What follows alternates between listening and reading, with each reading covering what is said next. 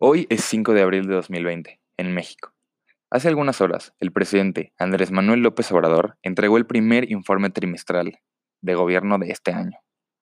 Como contexto, cabe recalcar que actualmente todo el mundo se encuentra en una pandemia que se llama COVID-19.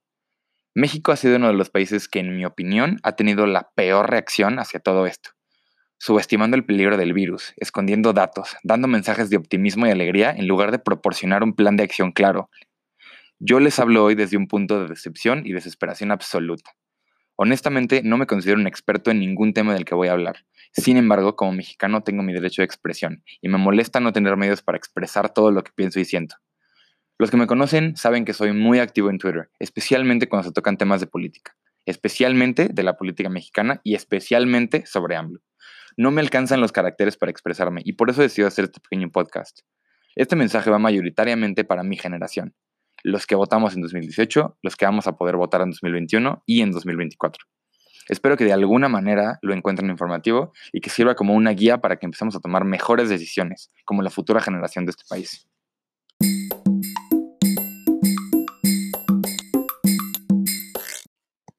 Después de leer múltiples periódicos y noticias, he hecho un pequeño resumen de lo que dijo el presidente durante su informe de gobierno. Se los voy a leer para que estén todos bien informados sobre lo que pasó. Primero que nada, me gustaría empezar mencionando una de las frases que el presidente dijo durante su discurso, que en mi opinión es ridículo, y es un mensaje que no necesitamos. El presidente dijo, no duden, triunfaremos. Estoy seguro que pronto, muy pronto, voy a convocar al pueblo de México a darnos abrazos a las plazas públicas del país, porque vamos a salir de nuevo a las calles, sin miedo, sin miedos ni temores para seguir siendo lo que hoy es nuestro pueblo de México, digno y feliz, para seguir siendo libres, prósperos, fraternos, hermanos. Por favor, señor, el pueblo no necesita salir a abrazarse a las plazas públicas, muy pronto ni nunca. El pueblo necesita respuestas, necesita acción, necesita un presidente y senadores y diputados competentes, con cabeza y disposición para desarrollar todo el potencial que México tiene como país. Hoy más que nunca me queda claro que AMLO no tiene ni idea ni capacidad de cómo gobernar a este país. Con alguien así enfrente, México está por hundirse en un océano del que no podremos salir en muchísimo tiempo. Estamos en medio de una crisis, la cual AMLO llamó transitoria, y se atrevió a faltarle al respeto a toda la nación al decir que les cae como anillo al dedo. Por favor, ¿cómo es posible que el presidente de una nación se siga tomando a broma y como un juego las muertes de ciudadanos, por la razón que sea, en este caso por el virus? Que quede claro, esta crisis no es transitoria, esta crisis está para quedarse y para cambiar la forma en la que la sociedad funciona, por un muy buen rato. La incapacidad de admitir el verdadero peligro de este virus nos pone mucho más en riesgo a todos. En fin, AMLO dio a conocer tres elementos necesarios para llevar a cabo su plan de acción contra el coronavirus, que no se ajustan, en su opinión, a lo que le encanta llamar el modelo neoliberal o neoporfirista, los cuales, según él, solamente proporcionan la desigualdad. Los tres elementos son, número uno, mayor inversión pública para el desarrollo económico y social.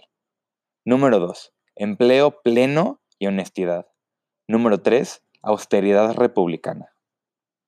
Si esto le suena familiar, es porque fueron los mismos que en su campaña electoral de 2018. La conclusión de todos es que nada va a cambiar. Se seguirá haciendo lo mismo. A pesar de todo, AMLO sigue culpando a los gobiernos previos, del PRI y del PAN. Sigue sin aceptar sus errores ni reconocer su falta de capacidad. En su cabeza y en su mundo, el coronavirus no es un problema grave, a pesar de que los números dicen lo opuesto. Otra de las frases que menciona en su discurso es, esta crisis es pasajera, transitoria, pronto regresará a la normalidad. Venceremos al coronavirus, reactivaremos la economía y México seguirá de pie, demostrando al mundo su gloria y grandeza. Nada más como contraste les dejo los siguientes datos. En India le prohíben la salida a casi 1.4 mil millones de habitantes. España e Italia siguen en cuarentena y siguen recibiendo los golpes por haber actuado tarde. La mayoría de los presidentes, primeros ministros y cancilleres del mundo, tales como Angela Merkel de Alemania, Justin Trudeau de Canadá y hasta Boris Johnson de Inglaterra, están aislados en sus casas, manteniendo a sus países a flote a pesar de la pandemia. Aquí en México, AMLO, por ejemplo, no le niega el saludo de mano, que además va en contra de sus propias, sus propias reglas sanitarias, a la madre del narcotraficante más peligroso que ha tenido México y uno de los más peligrosos del mundo, el Chapo Guzmán, porque es una falta de respeto no saludar de mano a una señora mayor. Además, está intentando movilizar a la Secretaría de Relaciones Exteriores para conseguir que la madre pueda visitar a su hijo en Estados Unidos. Por favor. Se los digo de una vez. Honestamente, por más que he leído y investigado, no le encuentro sentido a estos tres elementos mencionados en el discurso, porque considero que ni siquiera el presidente sabe exactamente lo que significa. Creo también que dichos elementos no están abiertos a interpretación, porque nuestro presidente hace lo que quiere, sea bueno o no para el país. Lo que podemos interpretar es lo que se nos dice, sin embargo no nos dice nada. No me atrevería a analizar lo que dice, ya que probablemente tanto yo como cualquiera que intente, incluso siendo un experto, fallaría. Sin embargo, les dejo todos estos datos y mi opinión sobre su discurso en general, haciendo énfasis en lo que considero que es lo más importante. Este informe de gobierno a mí me da flashbacks a su campaña electoral de 2018. Por ejemplo, planea financiar el plan económico con el dinero ahorrado de sus políticas de austeridad, que hasta ahora han incluido quitarle fondos a la Comisión Nacional Forestal, a la Secretaría de Medio Ambiente y Recursos Nacionales, a la Comisión Nacional de Cultura Física y Deporte y a la Secretaría de Cultura, entre muchas, muchas otras secretarías y, comisiones esenciales. De igual manera, dice que ha ahorrado dinero al cancelar el proyecto del nuevo aeropuerto de la Ciudad de México en Texcoco, que en mi parecer y en la opinión de todos, era un proyecto necesario para el desarrollo de este país. El proyecto nada más le costó cancelarlo alrededor de 120 mil millones de pesos, además del dinero ya invertido, que andaba alrededor de los 60 mil millones de pesos durante los cuatro años que duró el proyecto. Todo esto con la intención de derrocar cualquier proyecto que haya empezado el PRI o el PAN, o los gobiernos conservadores, como les gusta llamarlo. Cosa que hace México, a diferencia de otros países, que no progrese. Al seguir deteniendo proyectos de gobiernos anteriores, por el simple hecho de que están diseñados por lo que llama la mafia del poder, pierde recursos, quita empleos y bloquea el desarrollo del país, pero simplemente no lo entiende. De igual manera, financiará dicho plan económico al reducirle sueldos a altos funcionarios, otra promesa de su campaña de 2018, así como cancelar sus aguinaldos. AMLO no tiene idea de cómo funciona la economía del desarrollo óptimo de un país. Por ejemplo, hace algunas semanas criticó el proyecto de molinos eólicos en Baja California, mencionando que dejarán de dar permisos a proyectos que dañen el medio ambiente y la hermosa vista de nuestro país. Es ahí cuando yo me pregunto, ¿Y el tren Maya, señor presidente? Digo, por más funcional que llegue a ser, así como los molinos, no se hizo un análisis de daño al medio ambiente, ni daño poblacional, ni nada. De igual manera, promete protección y amparo a los pobres del país. Otra promesa de campaña. Señor, regalar dinero no es generar empleos.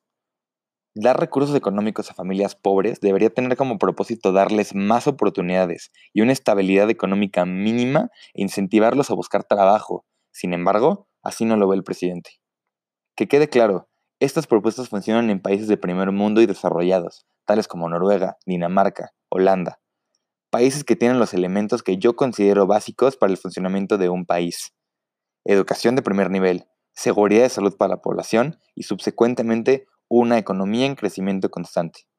México no los tiene.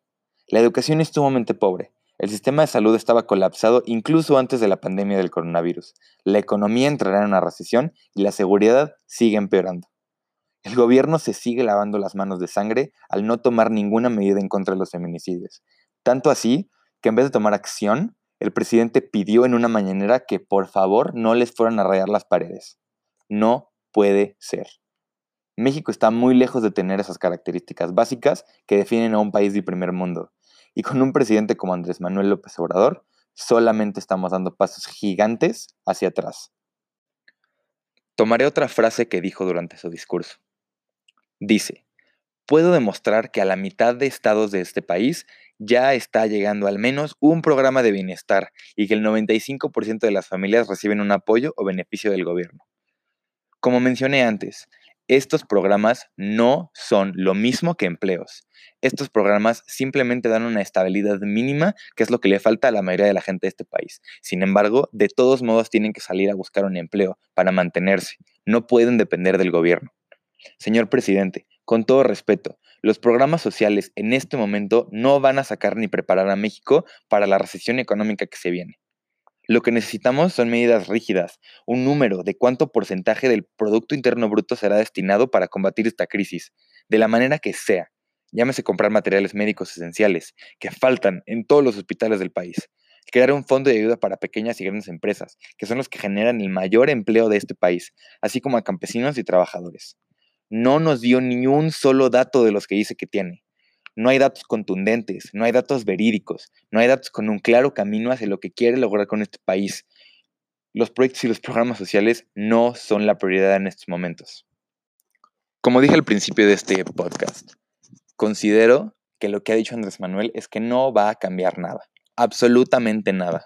Él seguirá todas las mañanas burlándose de los mexicanos, tomándose esto como broma, sabiendo que el país está viniendo abajo y no haciendo absolutamente nada. Criticando cada día al periódico Reforma, a los conservadores, al PRI, al PAN, a Felipe Calderón, Enrique Peña Nieto, a todo mundo, porque en su cabeza todo mundo lo hizo mal y él está haciendo todo bien. De verdad, de verdad, me encantaría poder irme al futuro y ver cómo está escrito este señor en los libros de historia. Cómo nos van a enseñar ¿Y cómo le van a enseñar a las futuras generaciones lo que este señor le hizo a este país? Porque en mi cabeza no hay nada más que cosas negativas en ese libro. Tenemos al frente de este país a un señor que no sabe de economía, de política, de leyes, de salud, de sociedad, de nada, de cultura, de deportes, no sabe nada. Es un señor incapaz, incongruente, inepto para la presidencia. Le queda enorme el saco de presidente de México. Hoy me siento triste, decepcionado, impotente, enojado. Tengo una rabia en el interior porque no me cabe en la cabeza cómo es que sus discursos populistas, que hoy en día entiendo que no tienen ningún sentido, lograron que después de tres campañas electorales se llevara la presidencia. No lo puedo creer. Creo que hablo por todos cuando digo que no lo puedo creer. Un señor así no debería estar enfrente de este país. Un señor así debería, debería estar en su casa, retirado, con sus políticas de, antaño, con sus políticas de 1800. No entiendo, no entiendo qué está pasando y estoy hablando desde una posición de enojo y desesperación absoluta. Porque hoy en día es presidente de un país tan importante porque el país lo quiso ahí. Y hoy en día sigue teniendo seguidores que lo consideran un genio, sigue teniendo senadores que lo consideran un genio, un y salvador que nos vino a salvar de toda la corrupción del PRIAN y de la mafia del poder.